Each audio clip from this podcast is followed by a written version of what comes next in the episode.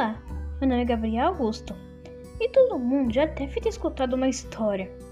Livros infantis, livros de ficção, aventura, muito mais.